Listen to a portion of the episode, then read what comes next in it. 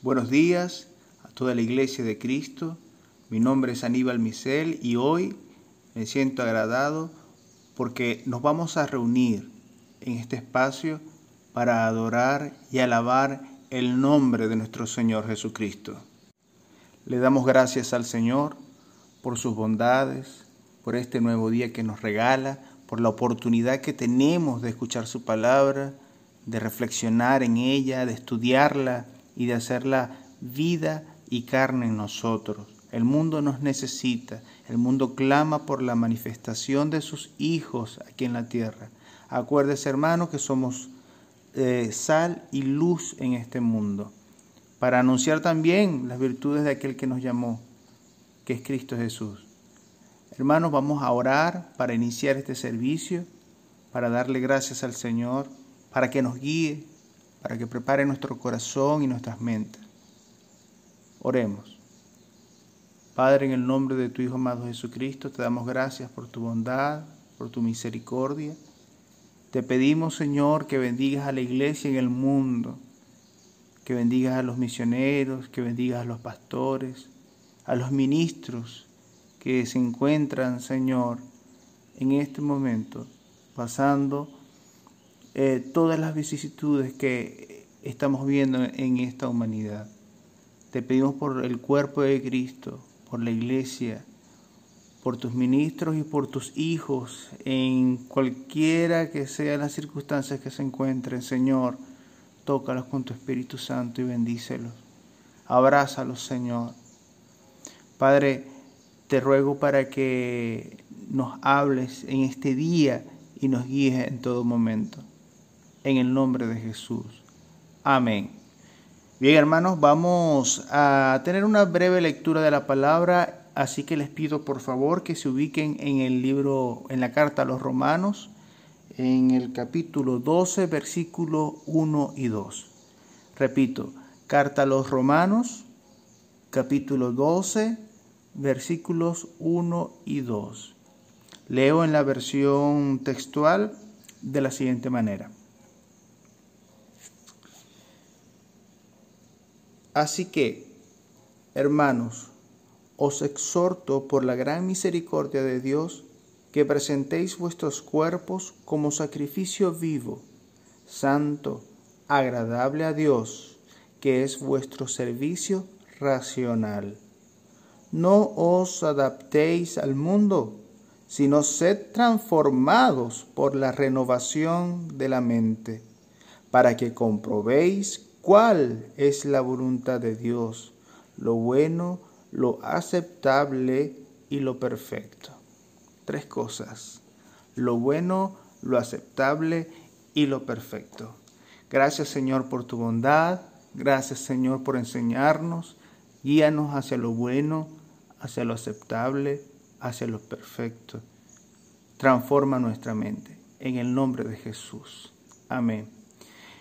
Bien, hermanos, le damos gracias a Dios por esto y les invito a que abra su mente porque vamos a invitar a nuestra hermana Mary para que sea ella nuestra maestra de la Escuela Bíblica Dominical y que a continuación nos va a compartir un resumen de nuestras lecturas semanales. Dios le bendiga, hermana Yasmeri. Eh, pase adelante. Buenos días, amados hermanos. Dios le bendiga. Sean bienvenidos a su escuela dominical. En esta mañana les habla su hermana en Cristo, Yaismeri de Álvarez, y me ha correspondido la bendición y el privilegio de compartir con ustedes el estudio breve de la primera y segunda epístola del apóstol Pablo a los Corintios. La misma, como podemos leer en las salutaciones de ambas cartas, fueron escritas por el apóstol Pablo. Se estima que entre los años 50 y 51 después de Cristo. Para ponernos en contexto de la vida de la iglesia a la que Pablo les escribe, hablemos un poco de la ciudad de Corinto. Se estima que en los días de Pablo, Corinto tenía una población de aproximadamente 250 mil ciudadanos, personas libres, más unos 400 mil esclavos. Era una ciudad comercial, portuaria, que conectaba las regiones de Oriente y Occidente En cuanto a su cultura, sus habitantes estaban interesados en la filosofía, le daban mucho valor a la sabiduría humana. Respecto a la religión, allí había al menos 12 templos. Uno de los más infames era el templo dedicado a Afrodita, la diosa del amor, cuyos adoradores practicaban la prostitución religiosa. También los judíos habían establecido allí una sinagoga, de lo cual hay registros históricos, ya que se encontró un dintel con una inscripción que fue descubierto y ahora es parte del museo dedicado a las antigüedades de la ciudad. También Corinto era un centro de inmoralidad abierta y aún desenfrenada. La adoración Afrodita promovía la prostitución en nombre de la religión. La inmoralidad en Corinto llegó a ser tan ampliamente conocida que el nombre de la ciudad se convirtió en verbo, algo así como corintianizar para indicar la práctica de la inmoralidad sexual. En tal situación, no es de extrañarse que la iglesia de los Corintios estuviera plagada de numerosos problemas.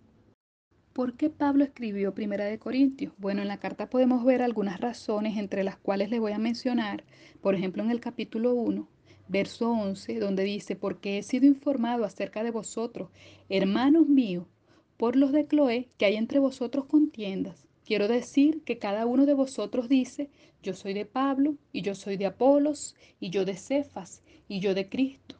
Habían divisiones dentro de la congregación. También podemos ver en el capítulo 7, verso 11, donde dice que en cuanto a las cosas que me escribisteis, o sea, Pablo a través de esta carta primera de Corintios está dando una respuesta a preguntas que la, que la congregación le estaba haciendo.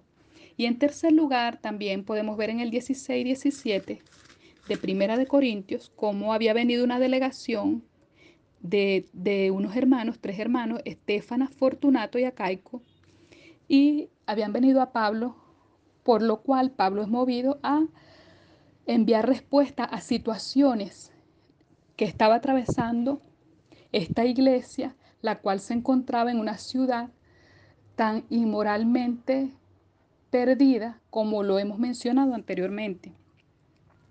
Y eh, podemos ver que la iglesia tenía problemas tan serios que casi nos resulta extraño que Pablo considera a los corintios aún como cristianos, porque habían divisiones dentro de la congregación, caso de incesto, gente que arrastra a otros ante el tribunal, gente que se emborracha en la cena del Señor, gente que niega la resurrección. Estos eran algunos de los males que se habían infiltrado en la iglesia de Corinto fundada por Pablo solo unos años atrás. ¿Qué diríamos hoy si se nos informase que una congregación hermana ha incurrido en tan tremendas faltas? ¿O si hubiera este tipo de faltas dentro de la nuestra? Podemos ver que a pesar de estas situaciones que hemos descrito y que podemos ver a lo largo de toda la primera epístola, Pablo comienza su salutación diciendo a la iglesia de Dios que está en Corinto, con todos los santos que están en Acaya, y también dice más adelante, y nuestra esperanza, en el verso 7, y nuestra esperanza respecto de vosotros es firme. Pablo da gracias a Dios por los corintios y cree que la gracia de Dios se ha derramado sobre ellos por medio de Cristo.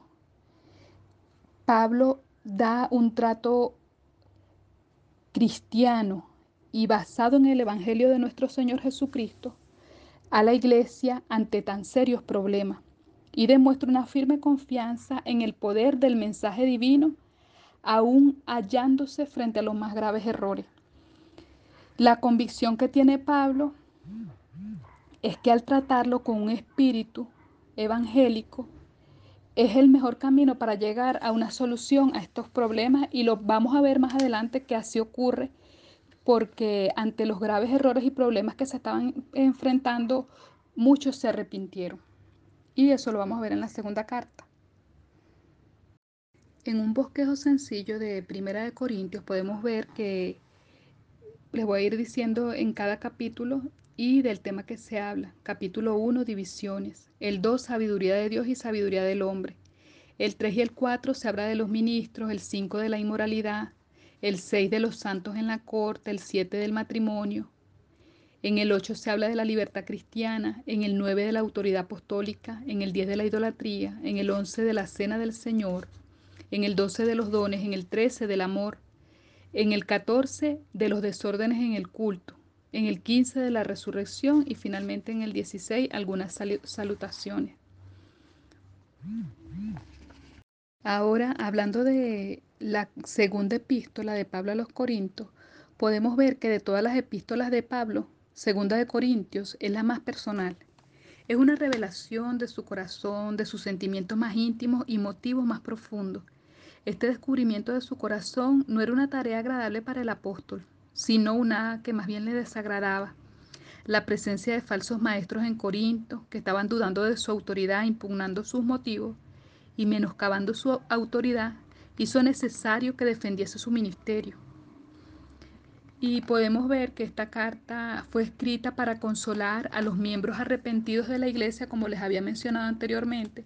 Y eso podemos, vamos a buscarlo eh, en la carta por el capítulo 7.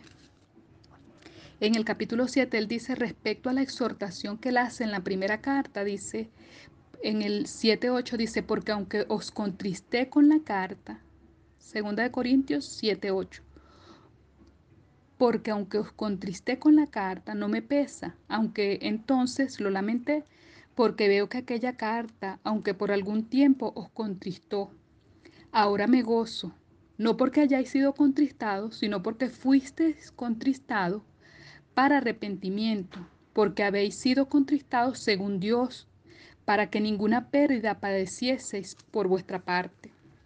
Entonces vemos como la, en la segunda epístola, ¿verdad? Uno de los motivos por la cual Pablo le escribe es para consolar a los miembros arrepentidos de la iglesia. También lo hace para amonestar a una minoría rebelde, para amonestar en contra de los falsos maestros, para rechazar los ataques hechos sobre su ministerio por estos falsos maestros. Esta carta probablemente fue escrita en Filipos durante su tercer viaje misionero. Y en, cuanto al bosquejo de la carta, podemos clasificarla en cuatro partes. En los primeros capítulos, él hace una mirada hacia atrás. Luego, entre los capítulos 2 al 7, eh, habla de la dignidad y efectividad de su ministerio. En una tercera parte que va de los capítulos 8 al 9, habla sobre una colecta para los santos necesitados de Judea. En Jerusalén había una situación de extrema pobreza entre los hermanos y vemos cómo Pablo pone a los macedonios como ejemplo a los corintios para que sean motivados en el ofrendar y dar una buena colecta para los hermanos que estaban necesitados en Jerusalén. Y finalmente, un cuarto punto sería la defensa de Pablo de su apostolado. Yo quiero ahora invitarte a que tomes tu Biblia y que juntos veamos un poco sobre el carácter de Dios mostrado en estas cartas primera y segunda de Corintios. Y vamos a hacer un repaso de los versículos rápidamente. Por ejemplo, podemos ver que Dios es fiel en el 1.9, que dice, fiel es Dios por el cual fuisteis llamados a la comunión con su Hijo Jesucristo, nuestro Señor.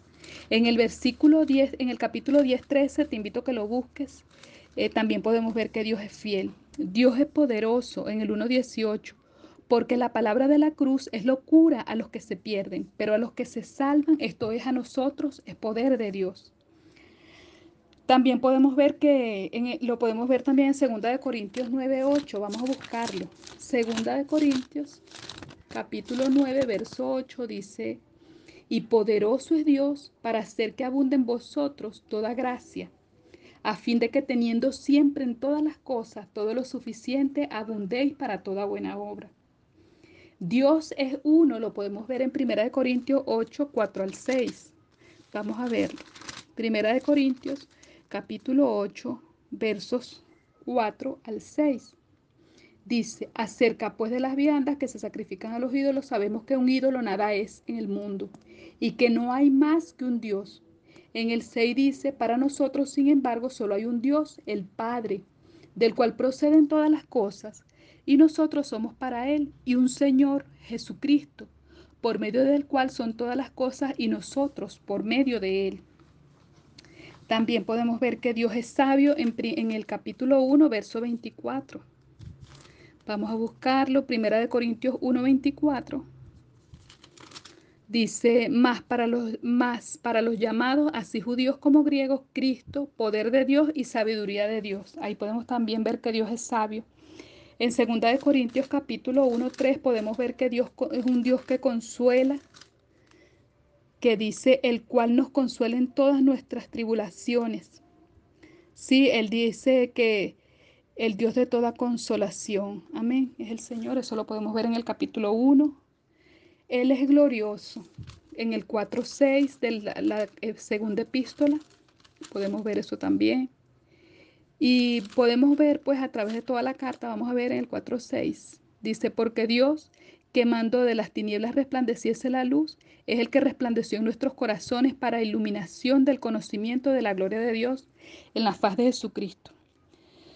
En el 13:11 de Segunda de Corintios podemos ver que Él es un Dios amoroso y Él es un Dios de paz. Vamos a leerlo. Segunda de Corintios 13, 11 dice, por lo demás, hermanos, tened gozo, perfeccionaos, consolaos, sed de un mismo sentir y vivid en paz y el Dios de paz y de amor estará con vosotros. Allí podemos ver el carácter de Dios y también podemos ver que Él es un Dios que cumple sus promesas. En 2 de Corintios 7.1, vamos a leerlo, 2 de Corintios 7.1, dice, así que amados, puesto que tenemos tales promesas, limpiémonos de toda contaminación de carne y de espíritu, perfeccionando la santidad en el temor de Dios. Dios cumple sus promesas, tenemos tales promesas en Él amados hermanos. Y veamos por último, Dios es espíritu. Primera de Corintios 3:17. Segunda de Corintios 3:17, perdón. Segunda de Corintios 3, capítulo 17 dice, porque el Señor es espíritu, y donde está el espíritu del Señor, allí hay libertad. La exhortación de Pablo a los creyentes en Primera de Corintios es a madurar en el entendimiento de Cristo les destaca lo real de la muerte y la resurrección de Cristo ante quienes habían empezado a negar la resurrección de, los muertos, como podemos ver en el capítulo 15. Y eh, Cristo, la santificación por medio de Él, es un proceso continuo en, la vida del creyente. Vemos que es por medio de quien Dios cumple sus promesas en segunda de Corintios, porque las promesas son de Dios, son en Él sí y en él amén, como podemos ver en 2 de Corintios 1:20 y podemos ver que Jesucristo es quien reconcilia y el que nos hace nuevo, porque de modo que si alguno está en Cristo nueva criatura es ese versículo que repetimos tanto y que, que ha sido parte pues de nuestra formación y conocimiento desde que conocimos al Señor. 2 de Corintios 5:17 vamos a cerrar este breve estudio con ese versículo que nos dice que en 2 Corintios 5, 17, de modo que si alguno está en Cristo, nueva criatura es, las cosas viejas pasaron, he aquí, todas son hechas nuevas. Y con ese versículo, la aplicación, mis hermanos, eh, los, puedo, los quiero invitar a que seamos enriquecidos a través de, de la profundidad, de la belleza, de la doctrina de Cristo, mostrada a través de estas cartas, las cuales Dios nos ha dejado. Y, como podemos ver en el capítulo 10, verso 11, dice que estas cosas les acontecieron como ejemplo y están escritas para amonestarnos a nosotros. Entonces es, es, ese ánimo de que nos mantengamos en la lectura, en el estudio de la Biblia y creciendo en el conocimiento de nuestro Señor Jesucristo como lo dice aquí en esta misma carta al finalizar, y en esto recuerdo a mi hermana Floriselva que una vez nos dio una breve reflexión sobre esto, en, donde nos dice que nos mantengamos firmes, constantes, creciendo en el conocimiento de nuestro Señor Jesucristo. Eso está en el, en el 1558. Así que hermanos míos amados, estar, firmes, constantes, creciendo en la obra del Señor siempre sabiendo que vuestro trabajo en el Señor no es en vano. Les amo, mis hermanos, un abrazo, Dios les bendiga. Bien, hermanos, eh, gracias, hermana Yesmeri, por eh, eh, ese compartir, ese pan fresco que nos trajo.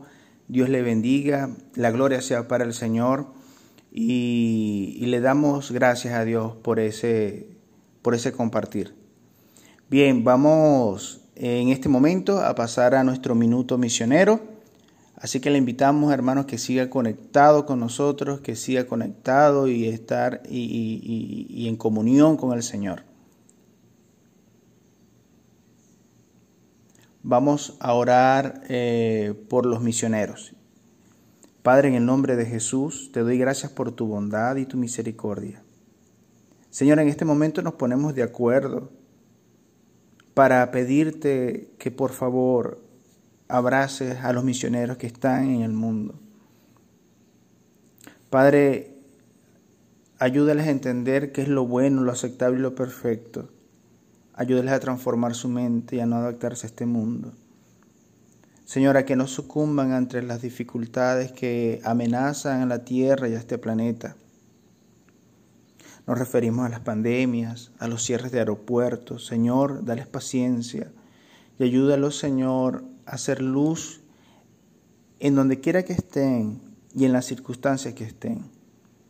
Yo te ruego por su vida espiritual, por su vida emocional, por su vida económica. Señor, ayúdalos a manejar bien sus emociones, a sentirse seguros en ti. Padre Pablo eh, también fue impedido de entrar en ciudades en algún momento y no fue por cosa humana, sino por orden del Espíritu Santo. Ayúdales a entender a los misioneros en el mundo que están en el sitio donde Dios quiere que ellos estén para hacer la obra que Él quiere que ellos hagan. Ayúdanos también a nosotros a entender como iglesia y como cuerpo que ellos necesitan de nosotros. No solamente eh, ayudarlos en oración, sino también a sostenerles la cuerda para que ellos no se caigan. Señor, ayúdanos a entender y, y ayúdanos también y provéenos, Señor, eh, materialmente, económicamente, para poder también aportarles a ellos que están afuera. Ellos necesitan de nosotros. Nosotros somos su familia, Señor. Ayúdanos a proveerle económicamente a nuestros misioneros para que ellos puedan hacer la obra que tú les has enviado. Señor, y esto es una prueba para nosotros, o sea, porque tú eres capaz de enviarle cuervos para que ellos se alimenten lo hacemos por una cuestión de, de amor, de amor, Señor. Ayúdanos a entender esto. En el nombre de Jesús. Amén. Bien, hermanos, este, continúe conectado con el Señor, continúe conectado con nosotros. Vamos a entrar en, eh, en un modo de alabanza y de oración diferente. Vamos a alabar y adorar al Señor con nuestros cánticos, con nuestro cuerpo, con nuestras palmas, con nuestra voz. Así que le pedimos al Ministerio de Alabanza que se acerque para comenzar nuestro momento de alabanza y adoración.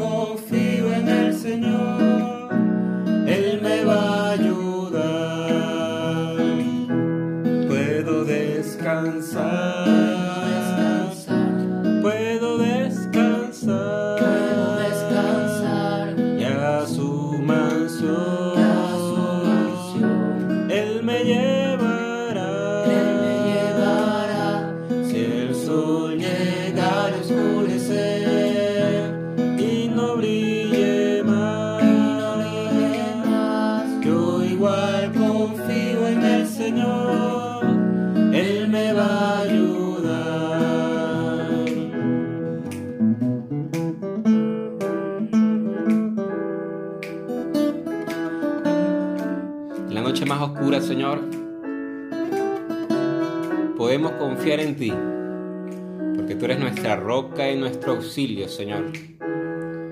Tu palabra dice que en tu mano estamos seguros y tú vas delante de nosotros en cada momento, Señor. Podemos descansar en ti, nuestro Dios.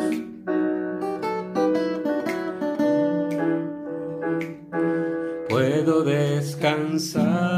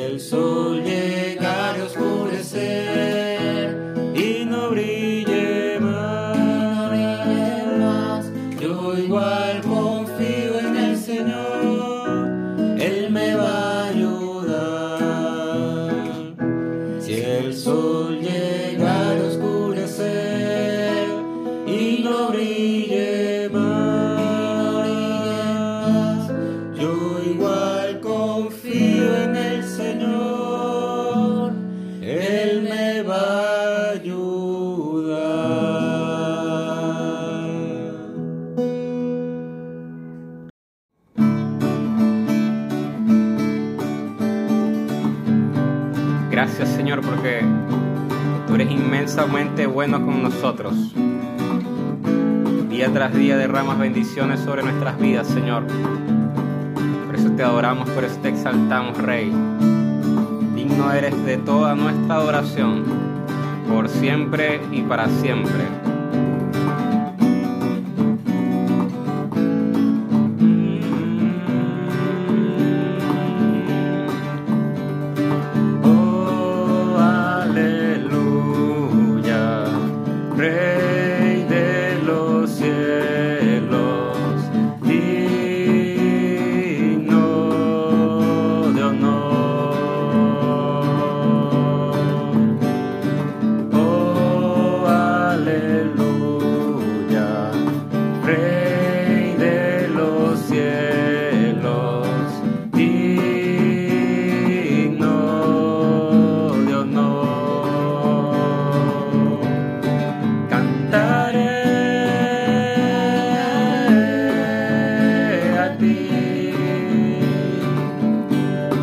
saltar.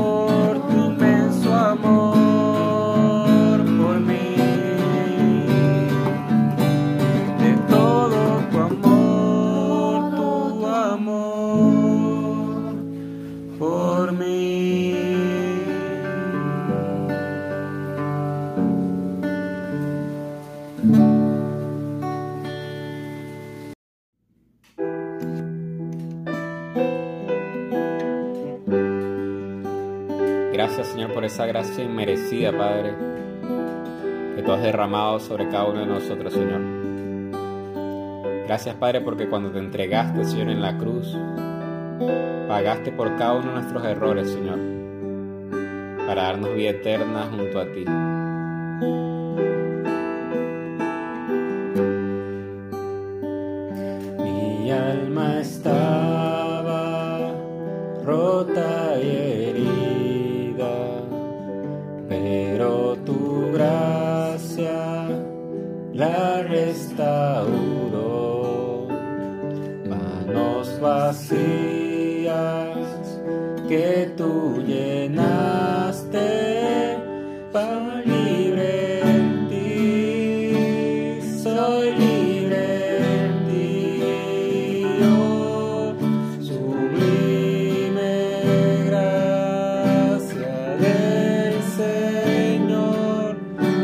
away.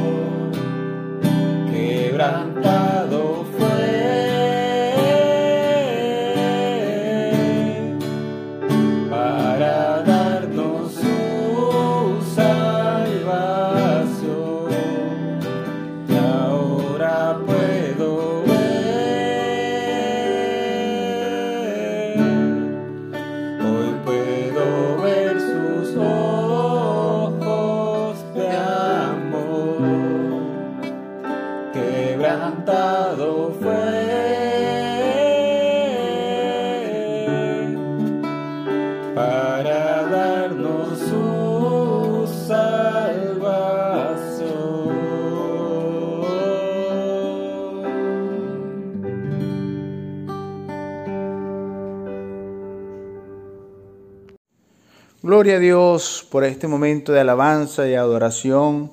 No olvide jamás, hermanos, que usted puede alabar al Señor constantemente, donde quiera que esté. No pierda esa bendición. Le damos gracias al Señor por poder participar de estos momentos y, estar en comunión con ustedes. Seguimos aquí y eh, la celebración continúa. Le pido al Señor que nos ayude a ser humildes para escuchar su palabra y para ponerla por obra, porque esa es la razón de ser, de, de estudiar las escrituras y de las predicaciones. Que nosotros podamos abrir nuestro corazón, entender la verdad bíblica que está expuesta allí y poder reflexionar sobre ella y hacer los cambios que necesitamos hacer para cumplir la palabra del Señor. Bien, hermanos, así eh, en este sentido vamos a, invitar a nuestro hermano, al anciano de nuestra iglesia, Henry Leonardi, que va a compartir esta mañana la predicación. Bienvenido, hermano Henry. Eh, pase adelante, el púlpito es suyo. Buenos días, amigos y amados hermanos en el Señor. Un saludo para todos. Dios les bendiga. Quien tiene el gusto de compartir con ustedes es su hermano en Cristo, Henry Leonardi, anciano de la iglesia La Casa de mi Padre. Hoy estaremos compartiendo un tema en el libro o más bien conocido como la carta a los Efesios.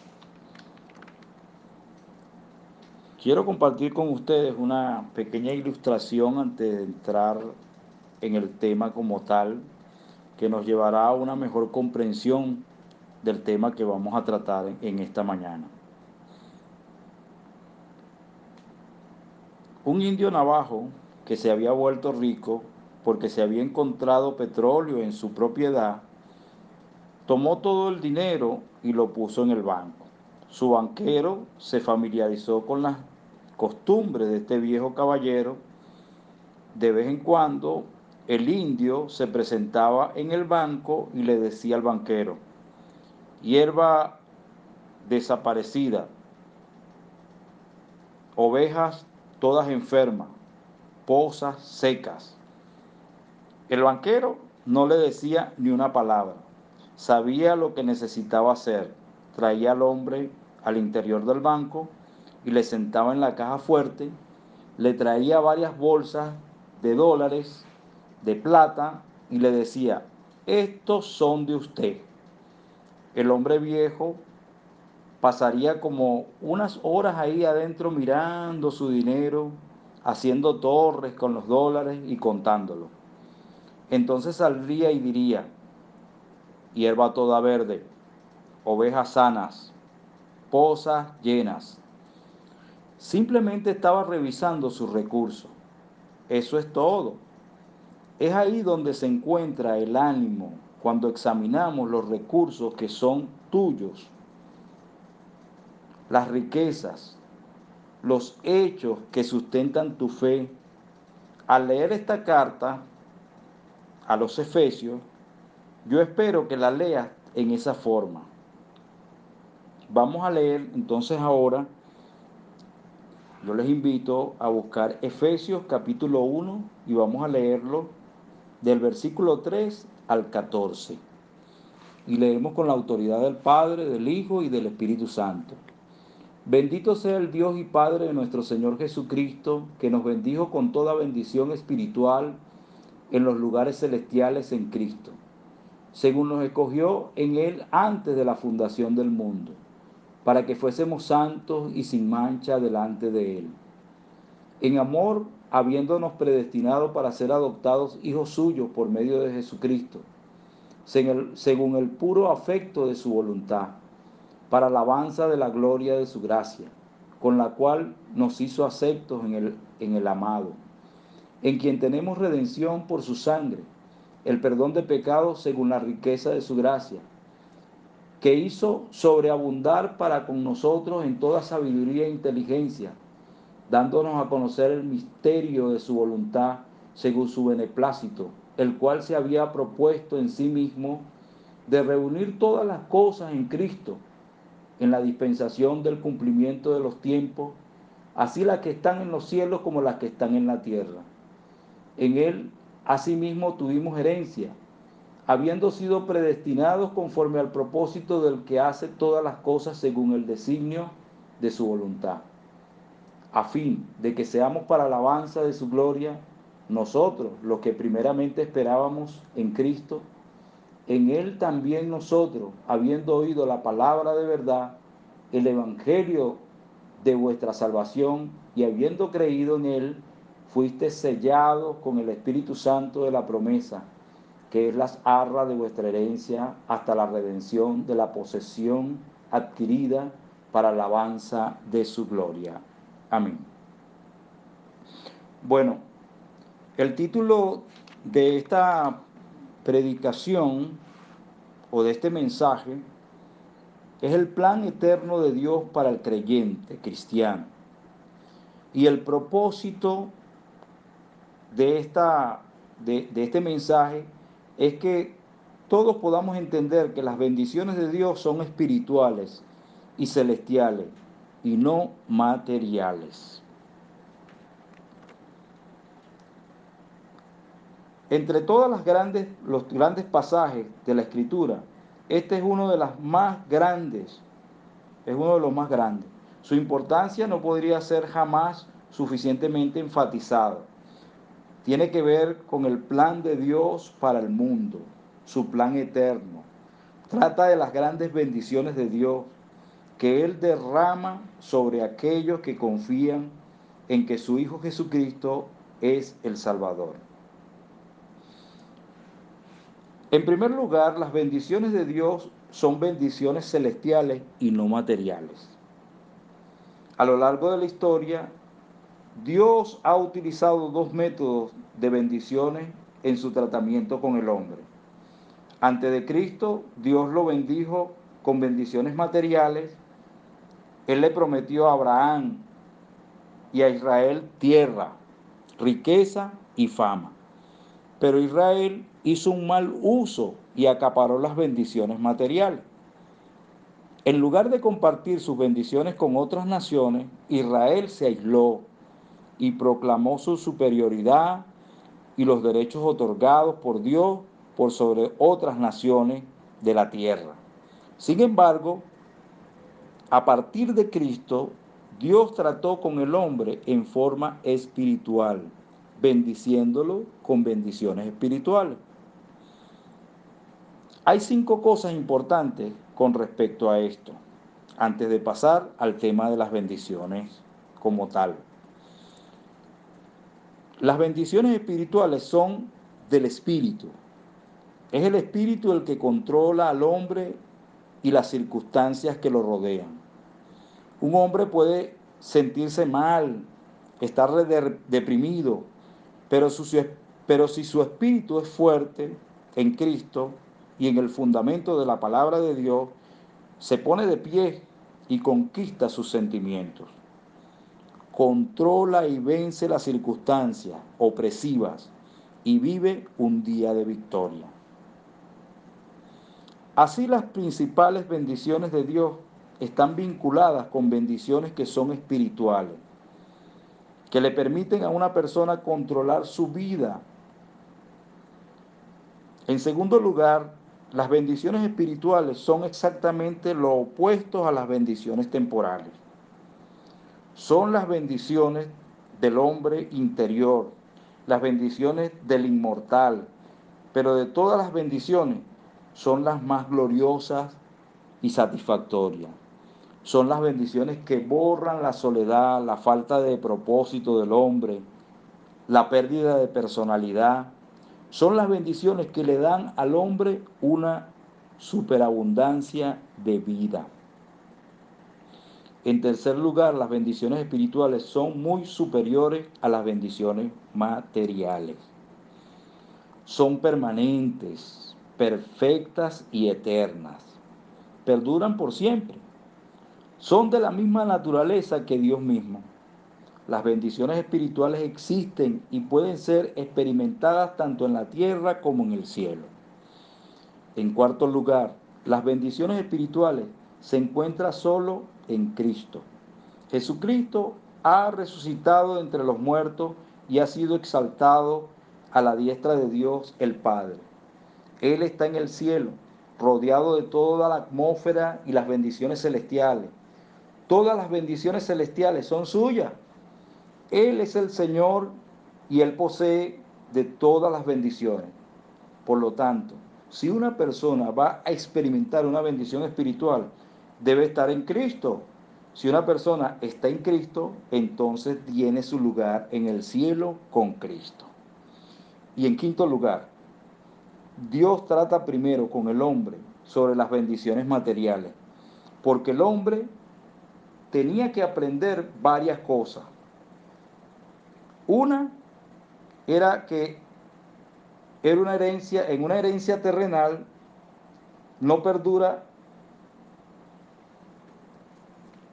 está sometida a ser perdida o robada. O bien, evitamos que nuestras posesiones materiales se deterioren o dejamos nuestras posesiones para que los que nos siguen las hereden como tal. Una nación terrenal y una herencia material no pueden traer paz ni seguridad. La paz y la seguridad son del espíritu. Lo que es terrenal y material son de la tierra, de la naturaleza corruptible. Por eso las naciones y las cosas materiales no resuelven la lucha espiritual que sostiene el hombre en su propio ser. Ni tampoco las naciones o las cosas materiales borran las divisiones espirituales que existen entre el hombre y entre el hombre y Dios. El hombre tiene dentro de su ser interior un egoísmo y una codicia básica. El hombre encuentra una tendencia, un impulso incontrolado que desea y busca lo material y escapará y acaparar, perdón, lo corruptible, rechazando lo espiritual. El hombre debe pasar por un cambio básico de carácter para ser liberado de este impulso, de esta tendencia que provoca demasiada esclavitud, inquietud y división entre el ser de uno y entre los hombres. El hombre debe nacer de nuevo desde el punto de vista espiritual, permanentemente perfecto y eterno. Y tal creación espiritual debe ser creada por alguien muy superior a sí mismo, por Dios. Ok, ahora sí entramos en materia de lo que son las bendiciones. Ok. En el versículo 4 habla de santos sin mancha. La primera bendición. Dios nos ha elegido para que seamos santos y sin mancha. Este es un versículo maravilloso. Imagine, Dios determinó antes de que siquiera fuera creado el mundo que tendría un pueblo, que estaría en él, es decir, en su Hijo Jesucristo, que sería santo y sin manchas, que viviría delante de él por los siglos de los siglos. Esto significa algo maravilloso. Dios quiere que estemos con Él. Dios no nos quiere apartados de Él, arrebatados por el pecado y la vergüenza, por el dolor y la angustia, por la muerte y el infierno. No, eso no lo quiere Dios. Dios quiere que vivamos por siempre con Él. Dios seguirá eligiéndonos hasta que haya llegado la cantidad que se, que se propuso él. Ahora, la palabra santo significa ser apartado y consagrado a Dios. Es la misma palabra que se utiliza en el versículo 1. Y para sustentar esto que le estoy diciendo, vayamos a Hechos 12, 14. Y dice, y vestidos del nuevo hombre, creado según Dios en la justicia y santidad de la verdad. Efesios 4:24 es ese, perdón. Y ahora sí, Hechos 12:14 dice, seguid la paz con todos y la santidad sin la cual nadie verá al Señor. Ok, la palabra sin manchas significa estar libres de pecado, libres de suciedad, de inmundicia, no tener motivo de reproche ni de mancha, no tener falla ni contaminación. Ok, hay un versículo que nos dice, para que seáis irrepresibles y sencillos, hijos de Dios sin mancha en medio de una generación maligna y perversa, en medio de la cual resplandecéis como luminares en el mundo. Filipenses 2.15. Y tenemos por acá también, por lo cual, oh amados, estando en espera de estas cosas, procurad con diligencia ser hallados por Él sin manchas e irrepresibles en paz. Segunda de Pedro 3.14. Dicho en términos simples, la gran bendición de Dios es la perfección. La perfección del creyente es en Cristo y únicamente en Cristo. Ningún, ningún hombre, ni siquiera un creyente, puede vivir una vida perfecta y libre de pecado. Ningún hombre es justo, ni nunca lo será.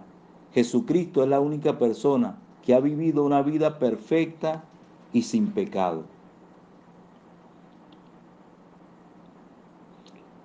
Ok, este es el glorioso Evangelio. Dios nos ama tanto que nos ha aceptado en la justicia de Jesucristo. Ha tomado nuestra fe en Cristo y la ha considerado como la justicia de Cristo. Somos aceptados como perfectos en la perfección de Cristo. Ok, la segunda bendición está en el versículo 5 y 6. Adopción y predestinación, preordenación. Dios nos ha adoptado como hijo. Qué increíble, ¿no? Qué glorioso privilegio ser adoptados como hijo de Dios. Nada menos y nada más, usted y yo fuimos predestinados, es decir, preordenados. Dios tuvo placer al, adoptarnos el buen placer de su voluntad. Fue también su propósito adoptarnos y su propósito y su placer y su voluntad fueron todos buenos. Esto es todavía más sorprendente cuando tomamos en consideración cuán pecaminosos y depravados somos y cuánto hemos maldecido, nos hemos revelado y hemos rechazado a Dios.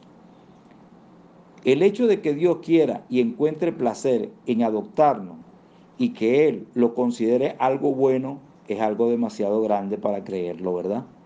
Sin embargo, es exactamente lo que Él dice. Hay dos cosas significativas. La palabra preordenado significa que Dios elija a algunas personas para la salvación y a otras y a todos los demás para el castigo eterno? No, de ninguna manera. Las escrituras enseñan exactamente lo contrario. Y fíjese que no sabemos de memoria Juan 3:16, que dice, porque de tal manera amó Dios al mundo que ha dado a su Hijo unigénito para que todo aquel que en Él cree no se pierda, mas tenga vida eterno. La palabra predestinación significa destinar o designar antes, preordenar, predeterminar. La palabra básica en griego es prorizo. Significa marcado o fijar los límites de algo. La idea es una imagen gloriosa de lo que Dios está haciendo por el creyente. El límite está marcado, fijado para el creyente. El límite de ser adoptado como hijo de Dios.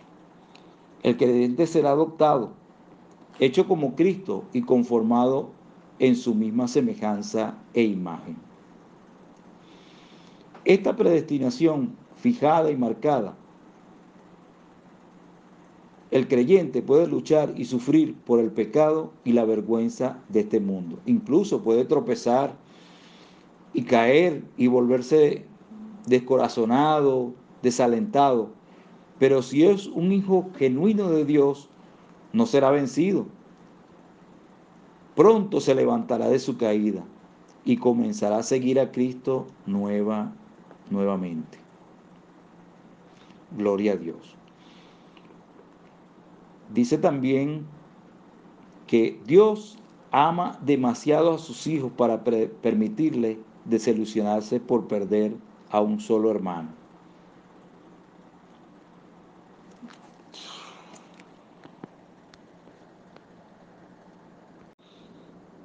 Ok, Él verá a cada uno de sus hermanos adoptados y conformados perfectamente a su imagen. Él tendrá la adoración y el servicio de todas las personas elegidas para ser suyas por Dios el Padre.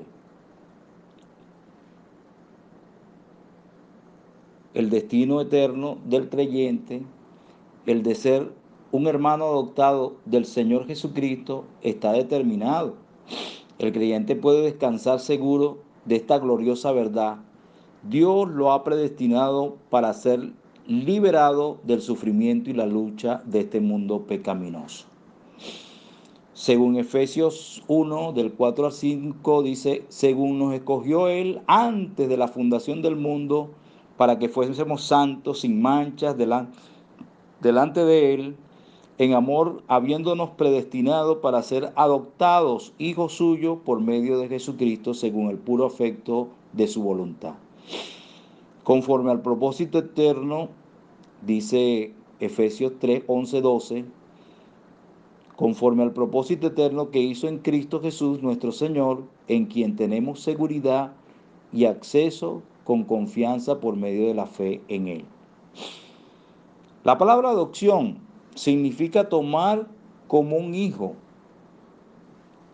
La adopción es a través de Jesucristo únicamente a través de Él.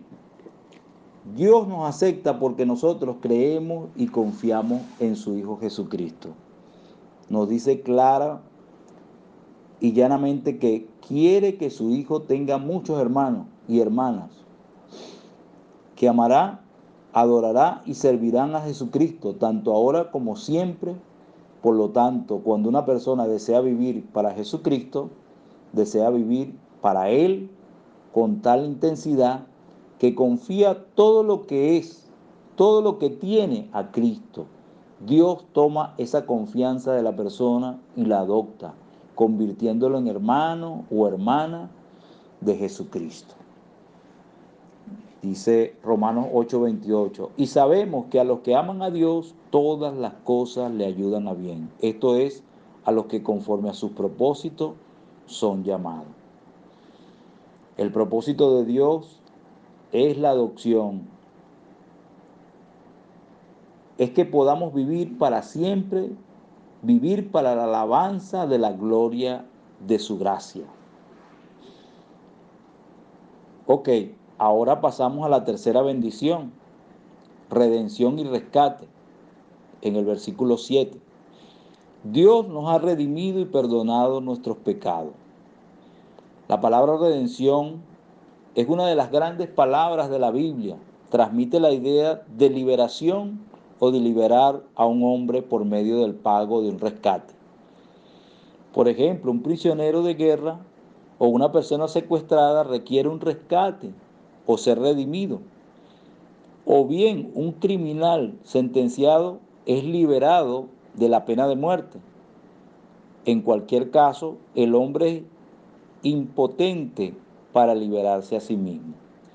No puede pagar la pena exigida para liberarse a sí mismo de su situación o esclavitud. Y tengo por aquí Mateo 20, 28, que dice, como el Hijo del Hombre no vino para ser servido, sino para servir y para dar su vida en rescate por muchos. También tengo por acá Primera de Corintios 6:28, que dice, porque habéis sido comprados por precio, glorio, por precio. Glorificad pues a Dios en vuestros cuerpos y en vuestro espíritu, los cuales son de Dios. Y asimismo pasamos a la cuarta bendición, sabiduría, prudencia y entendimiento. Dios nos ha dado sabiduría y entendimiento. Nuevamente advierte que ambas bendiciones nos llevan, nos llegan a través de Jesucristo.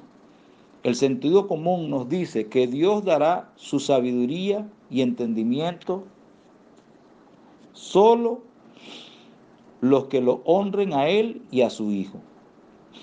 La palabra sabiduría significa ver y conocer la verdad. Es ver y saber qué hacer, incluso las grandes verdades de la vida. Ve la respuesta a los problemas de la vida y la muerte, Dios y el hombre, el tiempo y la eternidad, el bien y el mal, las cosas profundas de Dios y del universo. Esta sabiduría se encuentra solo en Jesucristo y se le promete únicamente a aquellos que lo buscan con todo su corazón. Y ahí está Romanos 11:33 que dice, oh profundidades de las riquezas de la sabiduría y de la ciencia de Dios, cuán insondables son sus juicios e inescrutables sus caminos. Y también tenemos por acá, antes bien, como está escrito, cosa que ojo no vio, ni oído yo, ni ha subido en corazones de hombre, son las que Dios ha preparado para los que le aman. Pero Dios nos las reveló a nosotros por el Espíritu, porque el Espíritu todo lo escudriña, aún lo profundo de Dios. Porque ¿quién de los hombres sabe las cosas del hombre sino el Espíritu del hombre que está en él? Así tampoco nadie conoce las cosas de Dios sino el Espíritu de Dios. Y nosotros no hemos recibido el Espíritu del mundo, sino el Espíritu que proviene de Dios para que sepamos lo que Dios nos ha concedido, lo cual también hablamos, no con palabras enseñadas con sabiduría humana, sino con las que enseña el Espíritu, acomodando lo espiritual a lo espiritual. Pero el hombre natural no percibe las cosas que son del Espíritu, de Dios, porque para él son locura y no las puede entender porque se, ha, se han de discernir espiritualmente. En cambio, el Espíritu juzga todas las cosas, pero, el que, pero Él no es juzgado de nadie. Porque ¿quién conoció la mente del Señor? ¿Quién le instruirá? Mas nosotros tenemos la mente de Cristo. Primera de Corintios 2 del 9 al 16. La palabra prudencia significa ver cómo utilizar y llevar a cabo la verdad. Es ver qué rumbo tomar. Es entender, tener esclarecimiento, la capacidad de resolver los problemas cotidianos. Es un entendimiento terrenal práctico de las cosas. Y respalda esto esta cita bíblica, para que el Dios de nuestro Señor Jesucristo, el Padre de Gloria, os dé espíritu de sabiduría y de revelación en el conocimiento de Él, alumbrando los ojos de vuestro entendimiento para que sepáis cuál es la esperanza a que Él os ha llamado y cuál es la riqueza de la gloria de su herencia en los santos. Efesios 1, 17 al 18. Y asimismo pasamos a la quinta bendición, misterio de la voluntad de Dios. La quinta bendición, Dios nos ha revelado el misterio de su voluntad. Este es el pensamiento clave y el, gran tema de Efesios.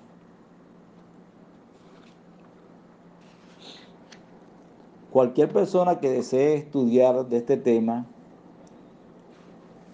debe profundizar en lo que es las cartas a los Gálatas y los Efesios para tener una mayor comprensión. En la Biblia, un misterio no es algo misterioso y difícil de entender. En cambio, es una verdad que ha estado encerrada en el plan de Dios por años hasta que él, hasta que él estuviera preparado para revelarla al hombre. Cuando llegó el momento, él develó la verdad y la puso a disposición del hombre. Un misterio es una, una verdad revelada por Dios que nunca antes se había conocido. El misterio de la voluntad de Dios puede expresarse simplemente. Dios debe reunir y unificar todas las cosas en un espíritu de paz y armonía. Todas las cosas, tanto las visuales o las visibles, como las invisibles, todas las cosas deben llegar a un estado pacífico y eterno bajo la autoridad y glorificación de Jesucristo. Ok. De esta manera pasamos a la sexta bendición, que es la herencia, que está en los versículos del 11 al 13. Dios nos ha dado una herencia, es decir, nos ha convertido en el legado de Dios mismo.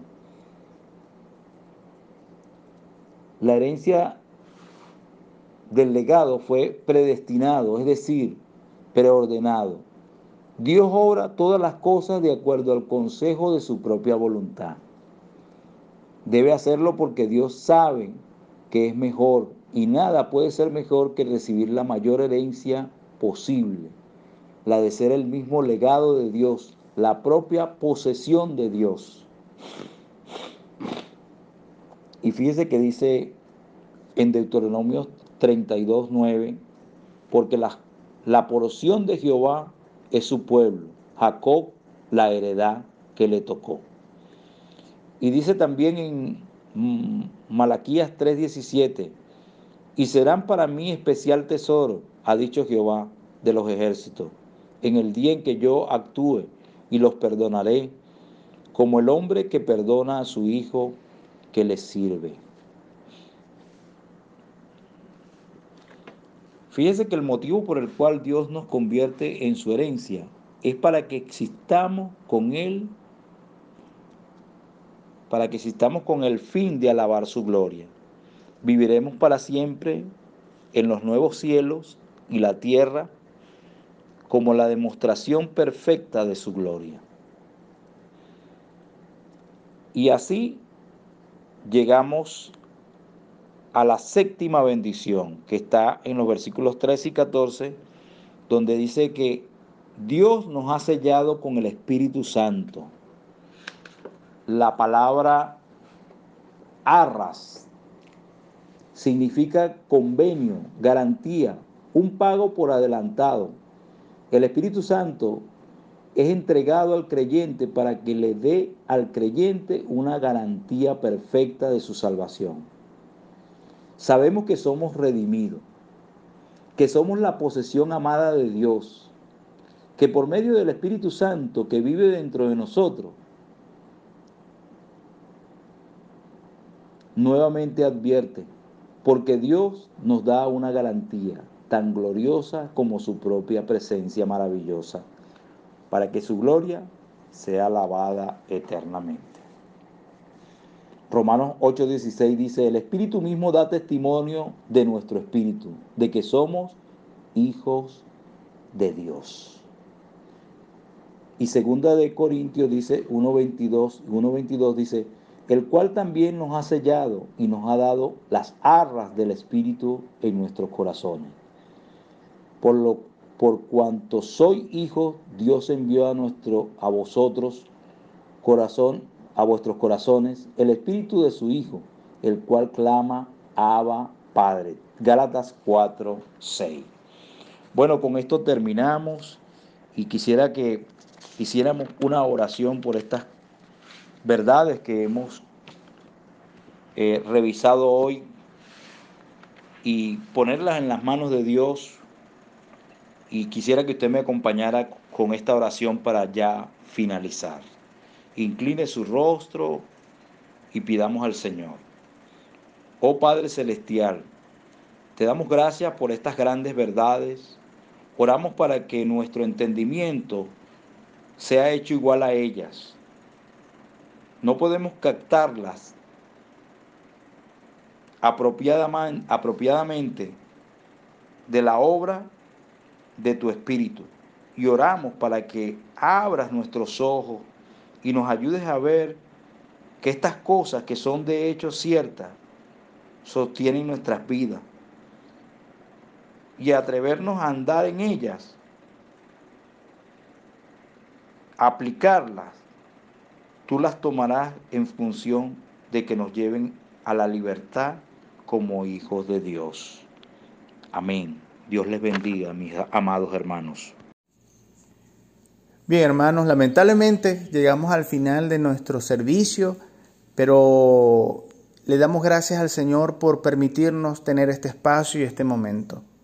A Él sea toda la gloria porque podemos contactarnos, podemos conectarnos. Y eso es una bendición. Eso es una bendición. Vamos a orar para despedirnos no, no sin antes recordarles que ante cualquier necesidad, ante cualquier situación que usted tenga, puede, puede contactarnos eh, a los ancianos de la iglesia, a los pastores, a los ministros. Hermanos, no estamos ausentes, estamos con ustedes.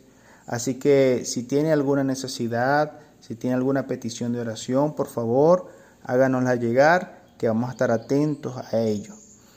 Vamos a orar entonces. Padre, en el nombre de Jesús, te damos gracias por tu bondad, por tu misericordia nuevamente, que son infinitas, Señor. Gracias por permitirnos estar esta mañana reunidos contigo y con nuestros hermanos.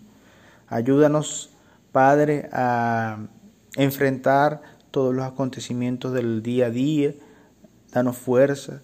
Ayúdanos a entender la verdad que nos enseñaste en esta predicación Señor, ayúdanos a alabarte y adorarte.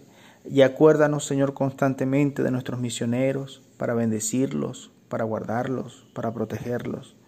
Señor, eh, bendice a Helen, eh, que está allá en aquel continente, eh, peleando la buena batalla, anunciando tu evangelio. Guárdala y protégela en todo momento, de todo peligro. Abre las puertas, Señor, de los aeropuertos, de de las comunicaciones para que ella pueda comunicarse con nosotros y que ella pueda llegar también hacia nosotros y nosotros podamos, Señor, comunicarnos con ellos y estar siempre en contacto con ella. Sana nuestra iglesia, Señor. Danos sanidad. Dale salud a todo aquel que nos está escuchando, a todo miembro de la congregación de Cristo, Señor. Sana sus vidas, sus corazones y sus mentes. Provéenos, Señor, de empleo. Provéenos, Señor, de oportunidades. Ayúdanos, Señor, a llevar el pan diario de cada día a la mesa. Bendice a nuestros hijos. Bendice, Señor, a nuestra familia y amigos. En el nombre de Jesús, gracias, Señor. Seguimos contigo. Amén.